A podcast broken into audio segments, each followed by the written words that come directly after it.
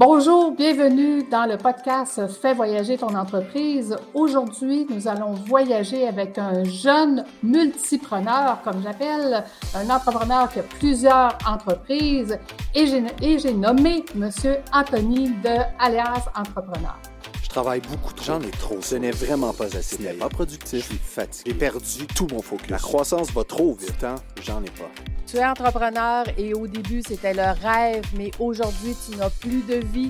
Tu es à la bonne place. Fais voyager ton entreprise, te fera passer d'entrepreneur à chef d'entreprise. Je suis Lucie Bouchard, fondatrice de l'Académie de l'éclosion et ici, je vais t'accompagner avec des entrevues, des histoires. Je vais te donner des trucs et astuces. Merci de faire partie de mon univers.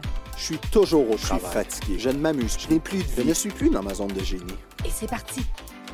Bonjour Anthony, comment vas-tu? Salut Lucie, ça va bien toi? Ah, moi, ça va super bien. Écoute, Anthony, euh, petite curiosité de ma part, comment c'est arrivé euh, dans ta vie, l'entrepreneuriat? Est-ce que tes parents étaient entrepreneurs? Est-ce que tu as grandi là-dedans? Mes parents, ils n'étaient pas entrepreneurs. Ma mère, c'était une solopreneur, comme qu'on aime les appeler. Là. Ma mère est propriétaire d'un petit centre de coiffure euh, qu'on avait chez moi, mais je peux pas dire. J'ai jamais considéré ma mère comme entrepreneur jusqu'à tout récemment parce que c'était. pour moi, c'était comme elle avait un travail. Alors, l'entrepreneuriat est venu chez moi euh, par, euh, par hasard, je dirais plus. Je connaissais pas c'était quoi un entrepreneur, euh, mais si je recule dans mon passé, je peux dire que l'entrepreneuriat était naturel. on retourne à de ça, j'ai une, une, drôle d'histoire avec ça, mais on retourne quand j'avais entre 5 et 7 ans. OK, quand même. oui, c'est ça, exact. exact.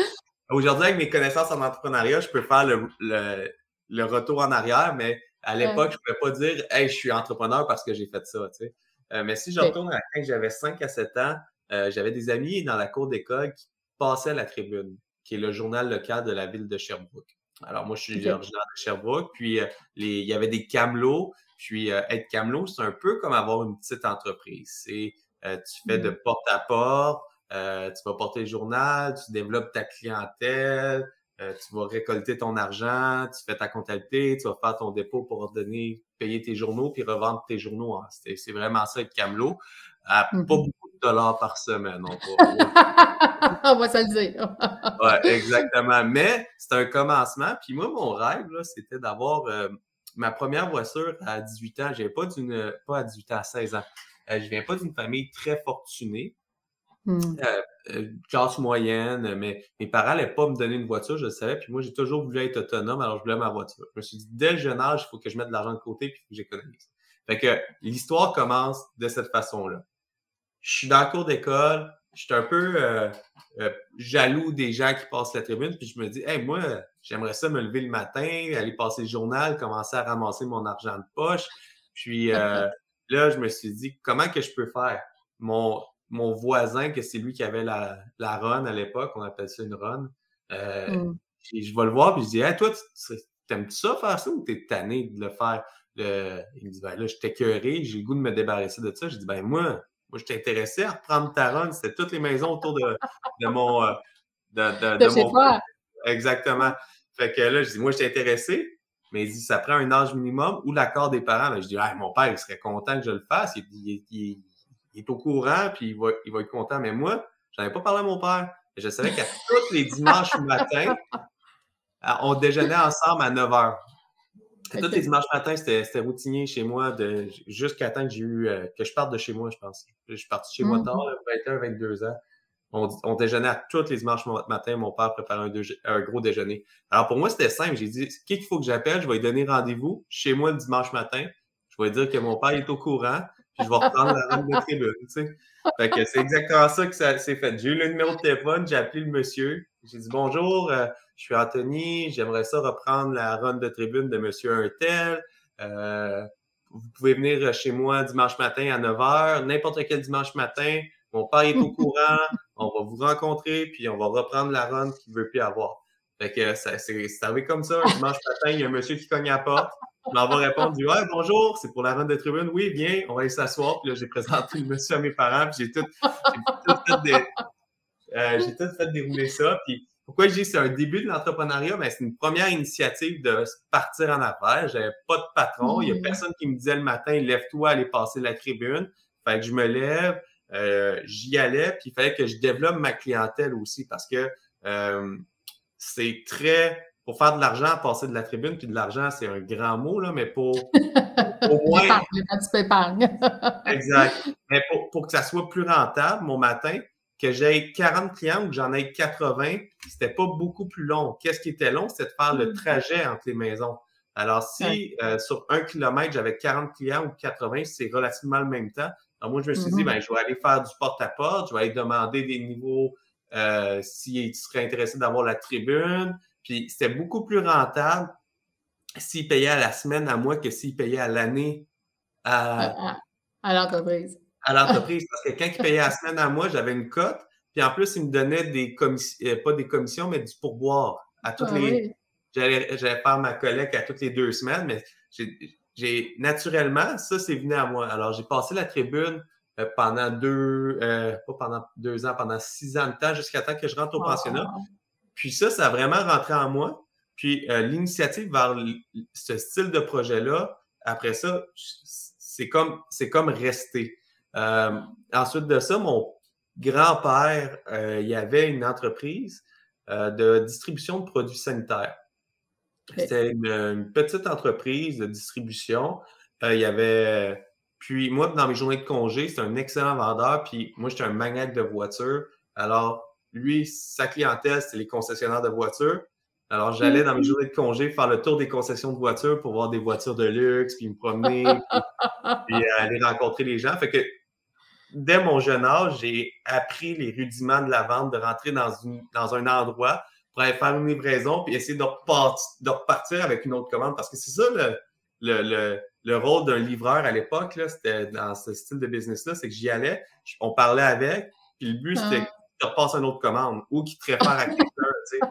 OK. Fait que c'était c'est le même que j'ai appris. Puis là, j'ai fait de mon secondaire à l'école privée. Je me suis impliqué dans toutes les euh, dans toutes les, euh, les comités étudiants. Euh, j'étais au pensionnat, fait qu'on c'était géré un petit peu par les élèves.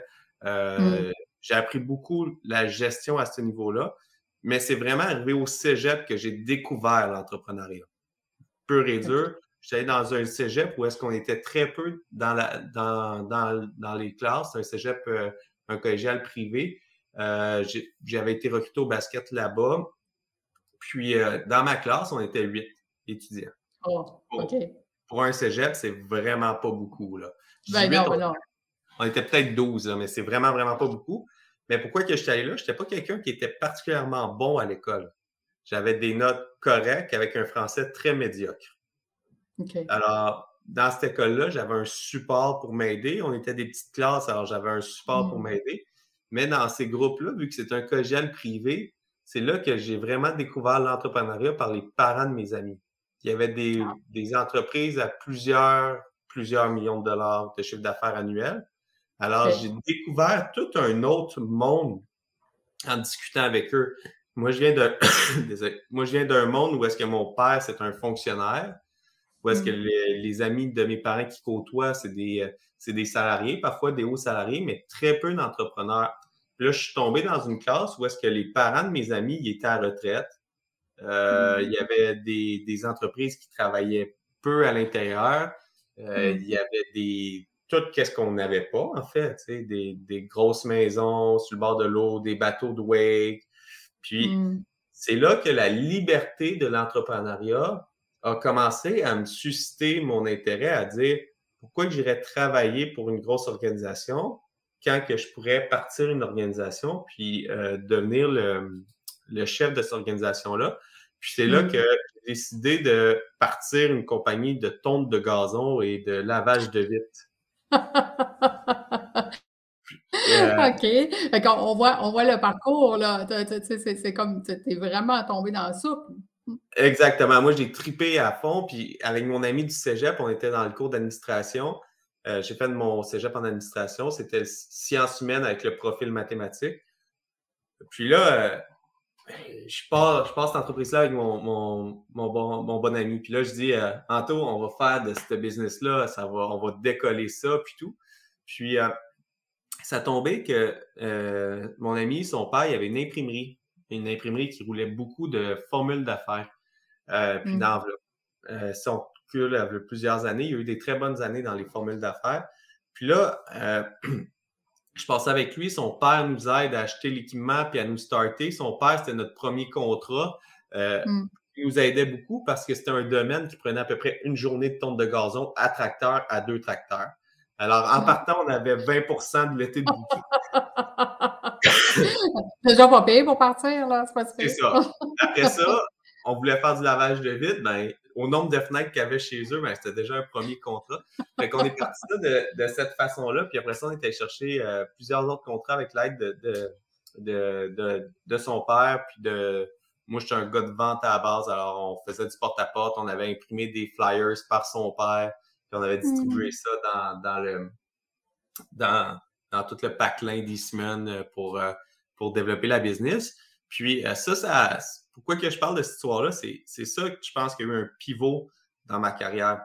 Parce qu'on a décollé ça à deux, mais mmh. comme plusieurs histoires d'entrepreneurs, quand on commence, les revenus, c'est toujours plus beau sur papier que le qu'est-ce qu'on voit dans le compte de banque. Mmh on a décollé, on avait pris un prêt à son père. notre plus gros contrat, c'était le contrat à son père.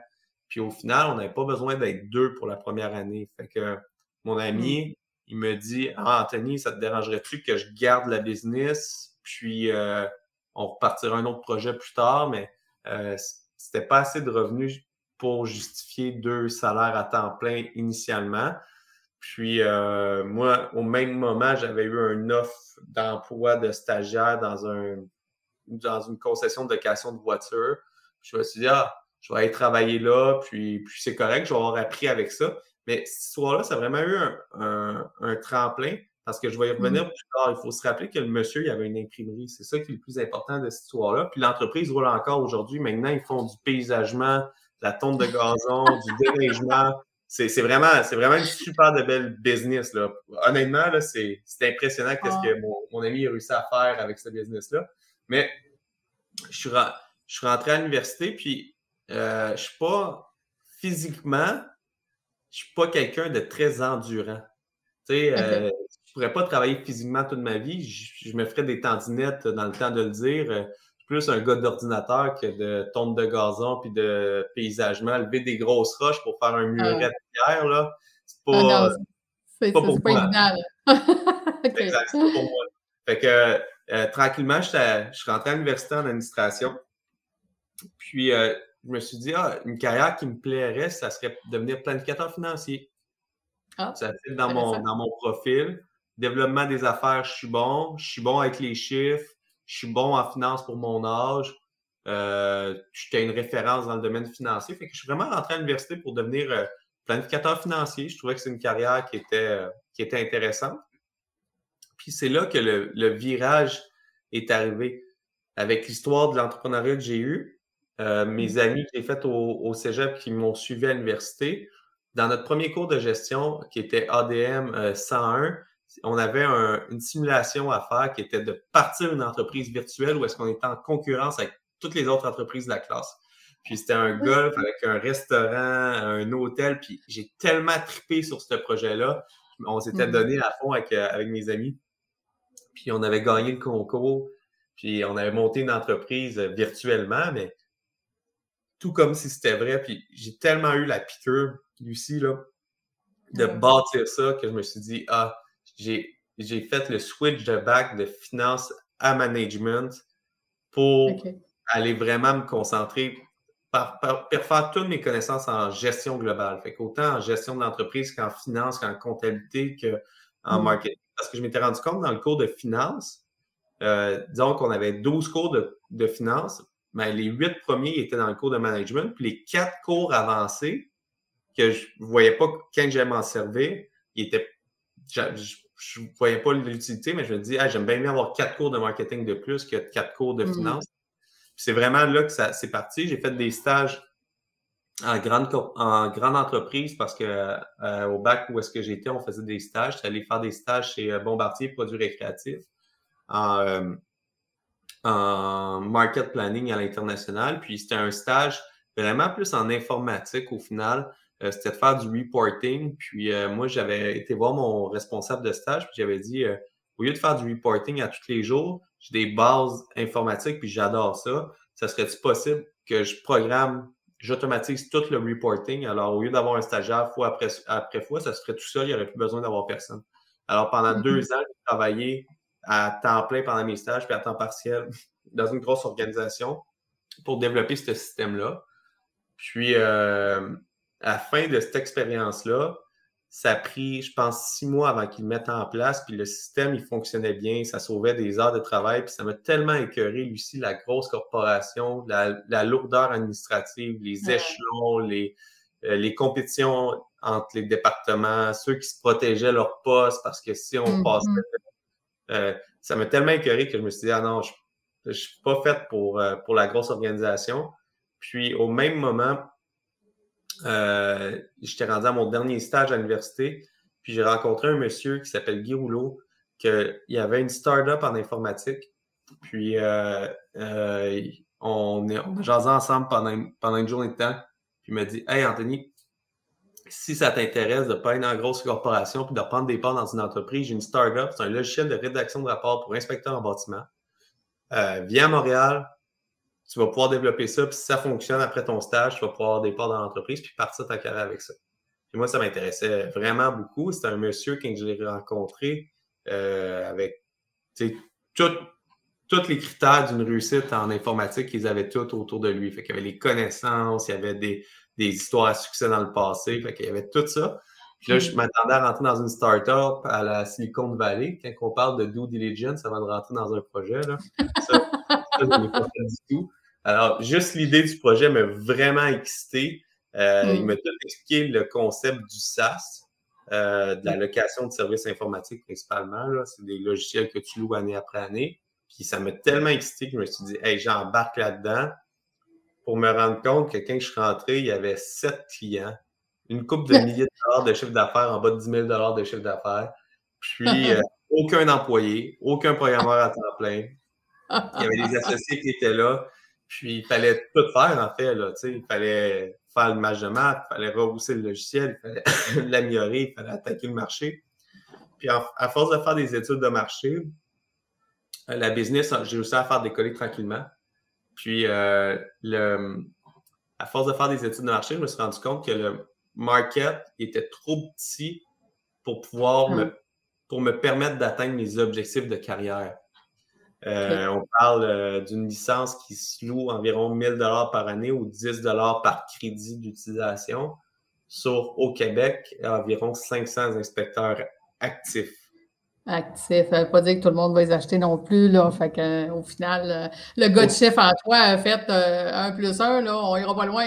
Après ça, c'est là au Canada, c'est à peu près 3000. Canada, Amérique du Nord, c'est 15-16 000. Mm. Mais tu sais, mais là, euh, là, tu te dis, hey, 15-16 000 qui achètent toute ta licence, ça peut être intéressant. Mais là, où est-ce que ça devient vraiment compliqué dans ce domaine-là? C'est un domaine qui est très réglementé. Où mm. est-ce qu'il y a plusieurs logiciels qui sont développés avec le temps dans, dans plusieurs marchés, mais chaque marché, par exemple, au Québec, c'est une réglementation. En Ontario, c'est une autre mm. réglementation. En Alberta, c'est une autre réglementation. En Colombie-Britannique, c'est une autre réglementation. Juste au Québec, pour donner une idée, j'ai 298 templates différents. Eh, Seigneur, écoute, c'est quelque chose, là.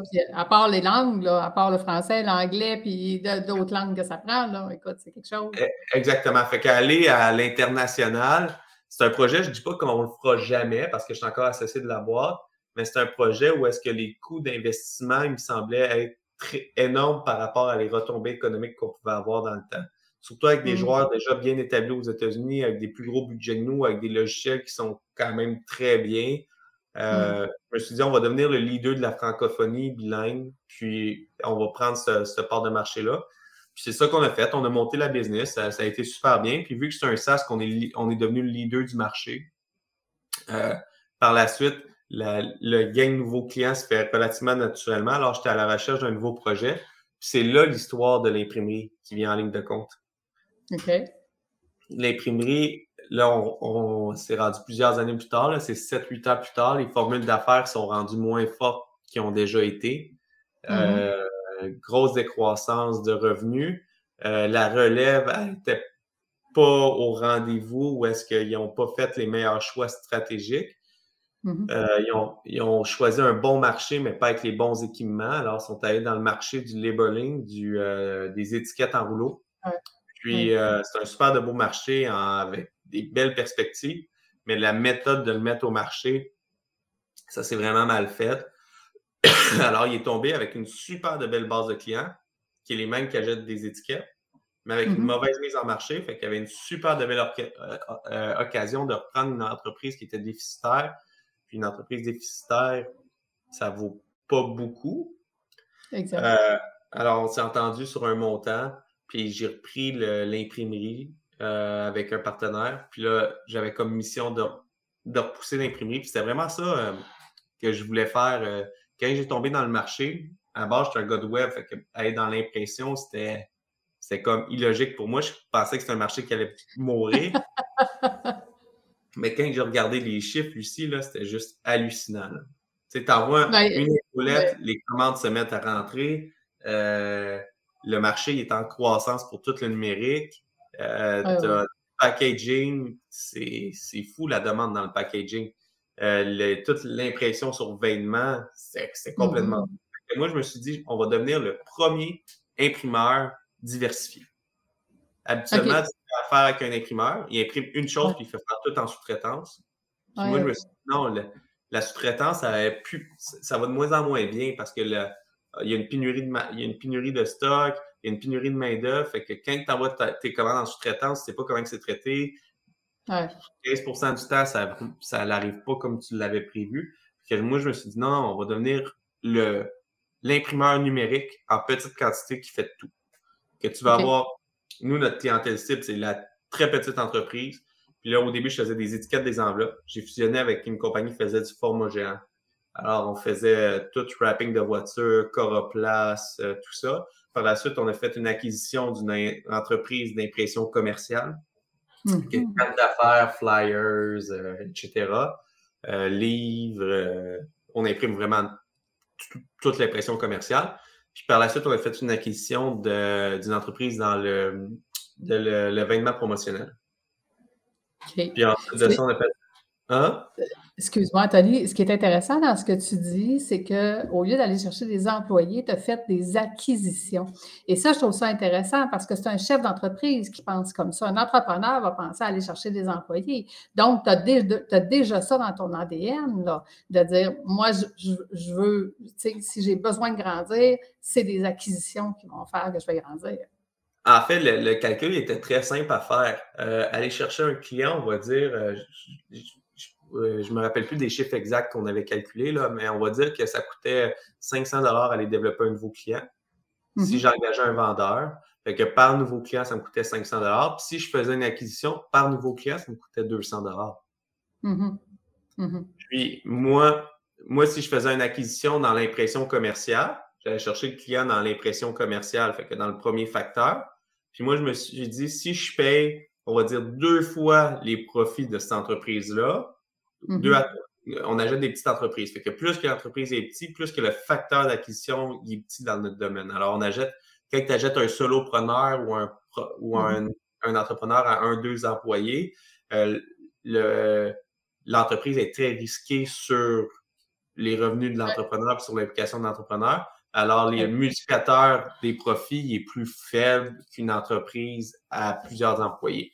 Alors, moi, je me suis dit, si j'achète des très petites imprimeries avec une belle clientèle, je vais être capable de rentrer la clientèle chez moi en payant deux fois les ventes, exemple, deux fois les profits. Puis moi, je ne vais pas seulement lui vendre de l'impression commerciale, je vais lui vendre des vêtements, je vais lui vendre des coroplaces. Alors, moi, mon calcul, c'est de rembourser mon investissement en six mois et que je suis capable de m'auto-financer sans aller chercher de, de gros emprunts pour élargir notre bassin, que la journée mm-hmm. qu'on soit on soit capable de faire une acquisition de, plusieurs millions de dollars sur un compétiteur, mais là, qu'on va être capable de se financer parce qu'on va assez, on va avoir assez grossi pour justifier une acquisition, puis on va savoir dans quel secteur qui est le plus rentable de faire l'acquisition. Est-ce dans le vêtement? Est-ce dans alors, c'est vraiment de cette façon-là qu'on a fait évoluer cette entreprise-là. Puis aujourd'hui, c'est une super belle entreprise. On est rendu à une douzaine d'employés qui travaillent là en quatre ans. Fait que ça et, si, je comprends bien, tu n'es pas tout seul, ton associé là-dedans J'ai deux associés à l'intérieur euh, de cette entreprise-là. Puis moi, je ne suis pas opérationnel de cette entreprise-là. Euh, mm-hmm. Aujourd'hui, euh, je j'aide à la planification stratégique, j'aide au plan, j'aide aux ventes, mais je ne suis pas opérationnel au day dans cette entreprise-là. Euh, puis c'est mm-hmm. là que moi, ma passion, ça a toujours été d'aider les entrepreneurs. Puis l'imprimerie, c'est ça que je trouve, on travaille l'image de marque des entrepreneurs. Et je me suis dit, comment je peux avoir une plus grosse différence? Puis il y a quatre ans environ, j'écoutais Serge Beauchemin parler des dragons, puis euh, il faisait, euh, entre chaque émission, il expliquait pourquoi il avait investi, pourquoi il n'avait pas investi. Il donnait des conseils aux, jeunes entrepreneurs sur comment ils pourraient améliorer leur pitch, comment ils pourraient améliorer leur entreprise. Puis moi, ça me faisait triper, c'était mon idole. Puis je me suis dit, hey, ça serait vraiment cool qu'on prenne toute cette information-là, puis qu'on la capsule, puis qu'on fasse un mm-hmm. site web, qu'on rende ça disponible euh, aux gens pour qu'ils puissent aller consommer le contenu. C'est de là qu'est venue l'idée d'ailleurs entrepreneur. J'ai écrit un courriel directement sur la page contact de sergebeauchemin.com. Puis euh, j'ai tout présenté mon plan d'affaires super bien euh, structuré. J'avais acheté le nom de domaine Inc 101, j'avais fait un site web, j'avais fait un plan. Puis lui, au même moment, il avait acheté le nom de domaine Biz 101. arrête donc. Puis en cause que les noms de domaine étaient tellement proches que son adjointe administrative, Marianne, a dit ah, il faudrait que tu rencontres Anthony. Puis euh, de fil en aiguille, on a eu quelques rencontres. Puis on a développé Alias Entrepreneur euh, ben, de, fil en aiguille. Alors lui, il a développé beaucoup le projet de son bar, puis à un moment donné, il a eu besoin d'un leader du projet, puis il m'a appelé. Puis je suis devenu le leader de ce projet-là. Puis à cette époque-là, c'est un peu le même concept qu'il y a eu avec l'imprimerie que j'ai parlé avec euh, la compagnie de tonte de gazon. J'ai fait une mm. erreur majeure dans mon évaluation avec l'imprimerie. C'est euh, dans une entreprise en croissance, il y a plusieurs défis, mais dans le domaine de l'imprimerie, c'est le, délai de, de qu'on se fait payer par les clients. Fait que je cherche le mm-hmm. nom de la exact, là, mais nous, on achète nos fournitures d'avance. Alors, euh, disons qu'on achète nos fournitures aujourd'hui, que j'ai un inventaire pour, pour, euh, pour euh, produire. Je soumissionne des jobs, je reçois les jobs. Fait que entre la journée que j'achète et que je produis, il y a environ deux à trois semaines de moyenne. Alors, on parle de mm-hmm l'inventaire de 15 à, de, 10 à 15 jours ouvrables.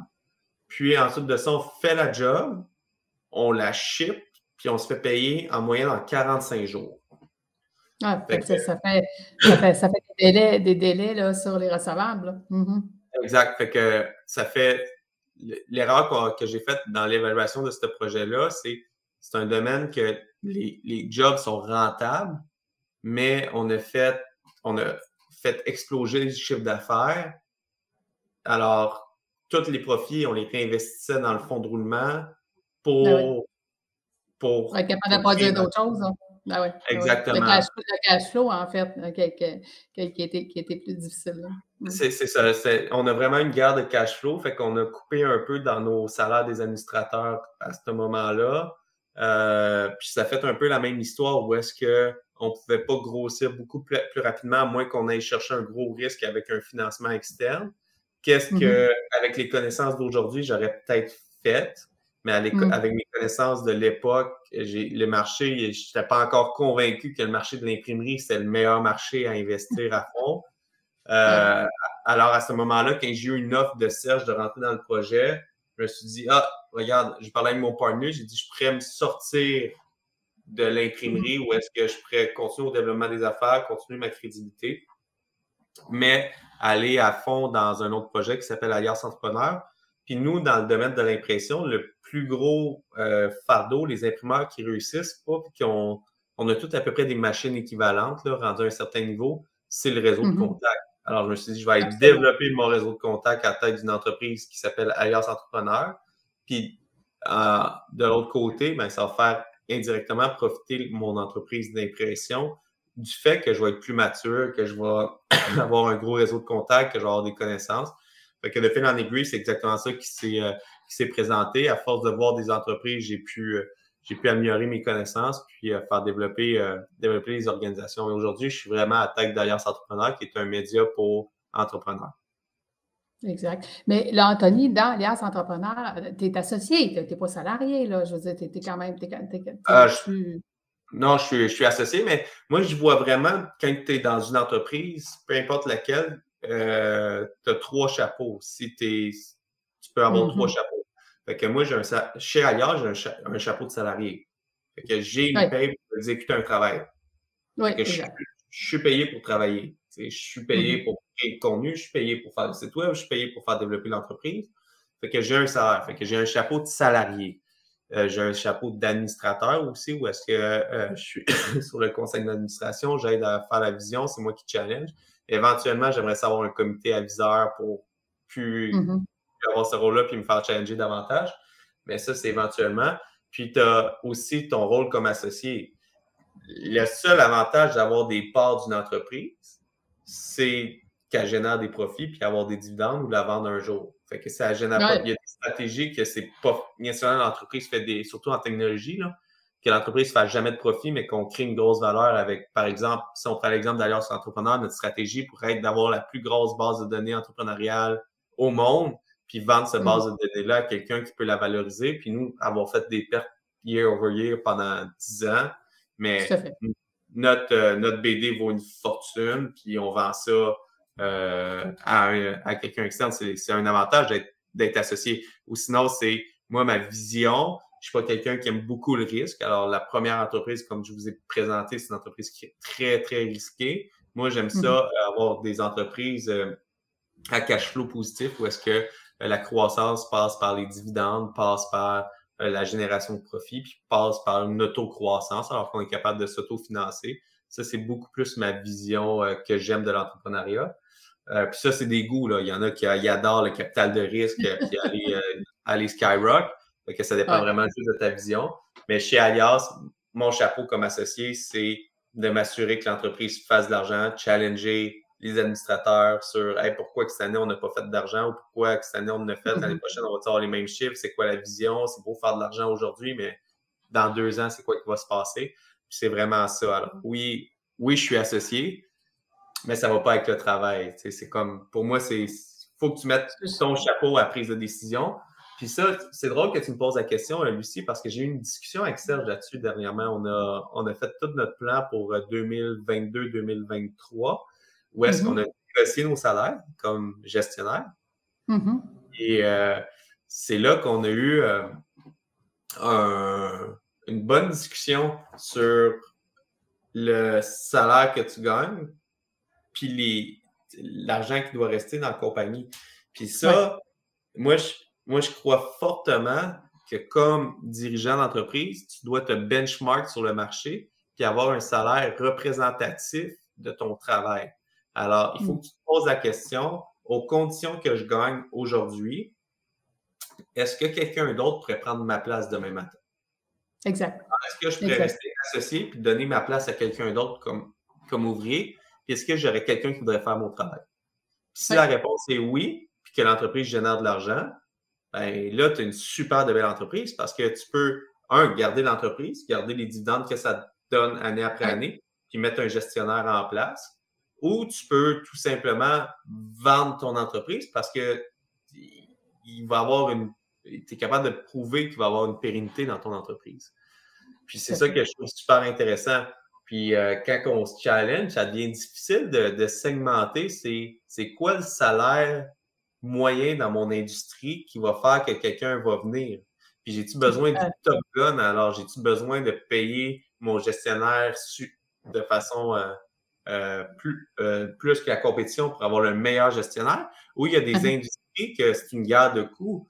si je prends par exemple, je ne connais pas comme les salaires des gens dans cette industrie-là, mais si je prends un Walmart, exemple, j'avais l'impression que les employés sont un petit peu moins bien payés parce que c'est une mm-hmm. garde de coûts. Pour vendre au plus bas prix, il faut gérer tes, coûts. exact. C'est un, peu, euh, un peu la philosophie que j'ai là-dedans. Fait que moi, je porte vraiment les, chapeaux dans, dans, l'industrie. Quand je travaille, j'ai mon chapeau de salarié. Puis ça, ça j'ai des disputes avec ma, femme à ce niveau-là. Elle dit ben, T'es es le propriétaire de l'entreprise. J'ai dit Oui, mais, ça, non. mais ça, c'est ça. Mais ça, c'est pas une job de propriétaire, c'est une job du salarié, Anthony. Fait que moi, quand je travaille, que je fais, je fais quelque chose, je suis comme je suis redevable envers l'entreprise. C'est l'entreprise qui m'engage. Alors, j'ai toute une. J'essaie de vraiment aller dans cette philosophie-là qui me permet de créer une entreprise et pas me créer une job, justement. Ben, écoute, c'est intéressant ce que tu dis parce que moi, quand, je fais mes formations, je dis toujours à mes entrepreneurs, ben, c'est comme une équipe de sport. Tu as le propriétaire, tu as le coach, puis tu as le joueur. Puis à un moment donné, ben, si tu veux juste être le coach, tu sais, le coach, il ne va pas prendre euh, le bâton ou la balle, puis c'est pas lui qui va lancer. Là. Il va mettre les meilleurs joueurs pour avoir la meilleure équipe pour aller où est-ce qu'il va aller. Puis c'est le choix à un moment donné qu'un entrepreneur peut faire. Et comme tu dis, si tu n'es pas capable d'engager un joueur au juste salaire, parce que toi, tu travailles 50 heures par semaine, tu prends 20, 30 000 par année, ça ne marche pas. Là. Il n'y a personne qui va pouvoir être joueur à ce moment-là. Puis là-dessus, Lucie, je vais te challenger. On dit ça ne marche pas. Là-dessus, je ne suis pas nécessairement d'accord. Ça peut marcher sur une courte période de temps. Oui, oui. Donc, l'investissement. Au début, tu vas faire de l'investissement de ton temps pour être capable de développer quelque chose. Je suis d'accord avec toi. Sauf que si on rencontre le même entrepreneur cinq ans plus tard, puis il est encore au même stade, oublie ça, il y a quelque chose qui ne marche pas. Exactement. Oui, c'est ça. Mais ce qui est intéressant, Anthony, euh, tu sais, pour avoir travaillé 18 ans dans le domaine financier, je t'écoute parler, puis moi, ce que j'ai vu dans ces 18 ans-là, c'est des entrepreneurs qui ne maîtrisaient pas leurs chiffres euh, financiers, qui ne maîtrisaient pas leurs finances. Et ce que je me rends compte depuis le début que tu nous parles, c'est que toi, les finances, a toujours fait une partie importante de ta vie, même au jeune âge. Et est-ce que tu dirais que c'est ça qui te donne un succès? Euh, je ne dirais pas que c'est ça nécessairement qui me donne un succès, mais c'est ça qui me permet de ne pas me planter. Exact. Parce que euh, quand on maîtrise nos chiffres, on est capable de maîtriser le futur et le prochain pas et la prochaine action. Donc... Exactement. C'est pour ça que je dis c'est ça qui me permet de ne pas me planter. Parce que pour moi, le succès, dans le succès, il y a une grosse partie de chance. Tu peux, tu peux tout exécuter super bien. Tu peux faire ton lancement de la meilleure façon, tu peux avoir la plus grosse attraction, tu peux tout avoir. Mm. Mais si le timing n'est pas là, tu auras. Beau être le meilleur dans tout ce que tu as fait, le timing n'est pas là, tu ne vendras pas. Maîtriser tes chiffres va te permettre à ce moment-là de t'en au bon moment pour ne pas y laisser ta chemise. Alors, mm-hmm. quelqu'un qui ne maîtrise pas ses, chiffres, est-ce qu'il peut avoir un succès? Moi, je crois que, puis dans mon entourage, j'ai des super de bels exemples de gens qui n'ont aucune idée de leurs chiffres et qui font beaucoup d'argent. Alors, est-ce que tu peux faire beaucoup d'argent pendant une courte période de temps? Moi, je crois que oui. Mais euh, maîtriser ces chiffres, c'est une assurance que la journée que ça va, le vent va se tourner, tu vas être mm-hmm. capable de le voir venir avant que ça soit grave. Alors, tu vas être capable de tirer la plug avant d'y avoir laissé ta chemise puis avoir fait couler ton entreprise. Alors, moi, je pense que maîtriser tes chiffres ne fait pas partie du succès, mais si tu maîtrises pas tes chiffres, ça va faire partie de ton échec.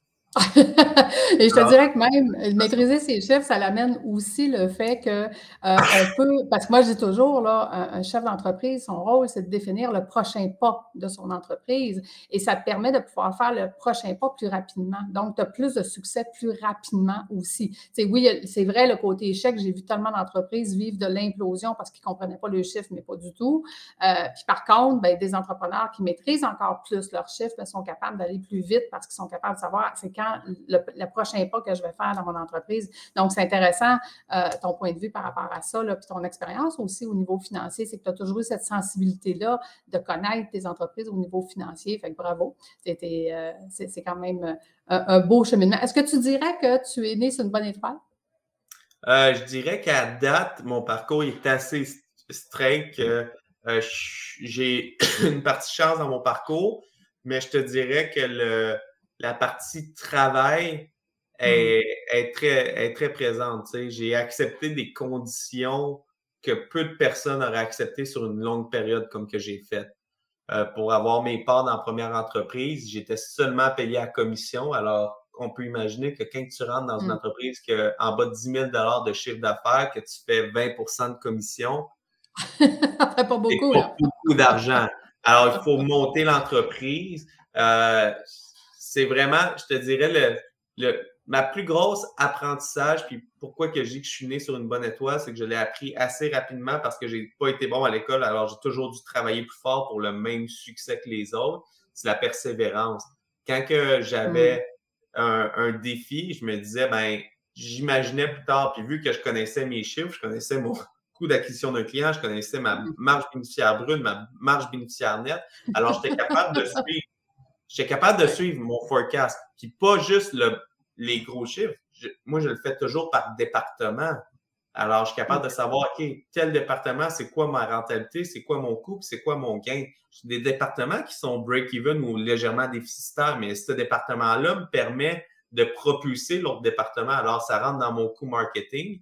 Mais mm-hmm. connaître ces chiffres, quand tu parlais, c'est ça qui me permet de prendre comme décision, c'est de savoir, OK, c'est où que si je mets du gaz dans la tank, je vais juste être mm-hmm. capable d'aller plus vite, puis plus loin. Puis c'est vraiment le, là. Mais la persévérance, c'est ça que c'est ça qui me, je te dirais, ma plus grosse apprentissage jusqu'à maintenant.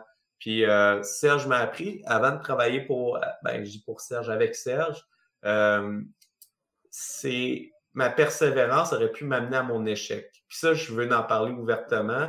Si je n'avais pas rencontré Serge, euh, il y a beaucoup de. Moi, mon message que mon père m'a enseigné, puis que les gens dans mon entourage m'ont enseigné, c'est il faut que tu travailles fort, il faut que tu travailles mm. plus si ça va pas bien, il faut que tu mm. travailles plus fort. Mais la réponse, c'est pas de travailler plus fort et de travailler mieux. Alors, je vais juste donner un exemple concret. Tu peux travailler très fort en prenant des factures papier, en les, en les intégrant dans un système comptable en tapant. Alors, je prends ma facture papier, je la mets dans mon système, je l'imprime, je la mets dans une enveloppe, je mets un timbre dessus, je l'envoie par la poste c'est beaucoup d'efforts. Si tu fais 100 factures par semaine, fais le calcul de temps de l'avoir écrit à main, de l'avoir retapé dans l'ordinateur, de l'avoir imprimé, de l'avoir mis dans l'enveloppe. Puis au final, il n'y a pas un plus gros gain que la personne que dès qu'il a eu la commande, il a rempli le devis électroniquement. À la fin de la commande, il a pesé sur un bouton, ça s'est transformé en facture, ça y a envoyé par courriel, ça y a envoyé un lien de paiement direct, il a rentré le paiement, ça a fait son ça, ça, ça fait la job du commis comptable en faisant le, euh, la balance avec le compte euh, puis tout. Là. Euh, ben, il n'a pas, il a pas travaillé, il a travaillé moins fort pour le même résultat. Alors, la persévérance, si je n'avais pas rencontré Serge, moi, j'ai été éduqué que j'ai travaillé fort, alors je devrais avoir un résultat. Alors, je valorisais beaucoup le travail. Puis maintenant, mm-hmm. je valorise beaucoup l'automatisation puis la bonne prise de décision sur what's the next step. Comment que je peux faire pour si je fais une job à tous les jours, si j'ai un employé qui fait un job ou si moi je fais une job qui prend du temps, comment je fais pour l'automatiser pour plus que ça prenne de temps, puis passer à la prochaine étape? Moi, c'est vraiment là-dessus. C'est là que je, séparais la persévérance versus l'acharnement. La persévérance, c'est quand on a toujours un avancement. Si je regarde dans un an versus où que je suis aujourd'hui, est-ce que j'ai un avancement? La journée que tu n'as plus d'avancement puis que ton objectif, on va dire ton objectif, c'est faire 10 000 de profit par mois, puis cette année, j'en fais 2000. L'année prochaine, j'en fais 2500. Ou l'année suivante, j'en fais 3500. Puis j'ai toujours un, avancement. là, j'avance. C'est de la persévérance. Mais si cette année, j'en fais 3000, l'année prochaine, j'en fais 1500, puis l'année suivante, j'en fais moins 500, bien là, mm-hmm. on va commencer à se poser, est-ce que c'est de l'acharnement? Tu as beau travailler fort, mais les résultats ne sont pas au rendez-vous. Puis c'est vraiment là la différence. Ah, en fait, je dirais que dans le développement de compétences que je fais avec mes entrepreneurs, on appelle ça de la gestion de risque. C'est qu'on évalue, c'était à quel moment le pire risque, on disait c'est assez, ça va, ça va faire. Puis, tu sais, c'est drôle que tu dis, l'amélioration euh, continue. Tu sais, oui, on peut automatiser, mais euh, c'est pour ça que j'ai parti d'ailleurs le club des 15 minutes. C'est que si on met 15 minutes par jour sur son entreprise avec les bonnes compétences, bien, on est capable justement d'améliorer son entreprise et d'être beaucoup plus loin l'année prochaine que cette année. Écoute, Anthony, euh, un grand merci. Merci d'avoir accepté euh, cette rencontre. On pourra discuter encore, me semble, pendant une heure. On dirait qu'on vient juste de commencer. C'est vraiment intéressant. Et euh, si je te demandais euh, pour, pour terminer, quel conseil donnerais-tu à nos entrepreneurs qui nous écoutent? le conseil, je dirais, de, de, se fier à son instinct. Le, hmm. Je dirais, il n'y a, a, rien de mieux que de se fier à son instinct, mais en mesurant. Alors, c'est le, meilleur conseil que, que, Adam me portait fruit pour moi. Alors, qu'est-ce que je fais? C'est que je me fie à mon instinct, mais je mesure mon impact. Puis quand que, ça, quand que mes chiffres ne suivent pas mes prédictions, je me pose la question et j'attends pas. J'attends pas qu'il soit trop tard. Je commence, puis je regarde, qu'est-ce qui se passe? Pourquoi que le client m'appelle pas? Pourquoi que le client ne paie pas sa carte de crédit? Pourquoi que le client n'achète pas? Euh, puis là, en ce moment, pourquoi que je me fais pas livrer? C'est où mes risques?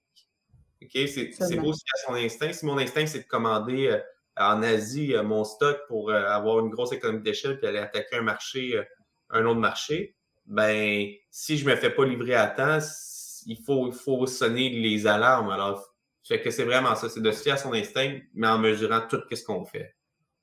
Excellent. Là, Anthony, je suis sûre que la question va arriver par nos auditeurs. Où est-ce qu'on peut te retrouver autant sur euh, ton logiciel que sur ton imprimerie? On, le retrouve où, Anthony, euh, tes entreprises? Le, plus simple, c'est LinkedIn. Anthony Saint-Cyr sur LinkedIn. Je suis présent à tous les jours. Je fais un post. Ça fait 60. Vendredi dernier, ça faisait 60 jours consécutifs que j'ai fait un post. Alors, c'est vraiment le meilleur endroit pour me retrouver. Sinon, j'anime un podcast, le podcast d'Alliance Entrepreneur. Vous pouvez me suivre à tous les vendredis. Je fais un nouvel épisode de podcast. Puis euh, sinon, allianceentrepreneur.com pour avoir des, du, contenu, euh, du contenu pour les entrepreneurs. Bien, merci beaucoup, Anthony. Merci à vous, auditeurs, qui avez pris le temps de nous écouter. Merci de nous suivre à chaque semaine. Nous, on se donne rendez-vous la semaine prochaine à Fais voyager ton entreprise. Et euh, encore un grand merci, Anthony. Merci tout le monde. Merci à toi pour l'invitation. Grand plaisir. Au revoir.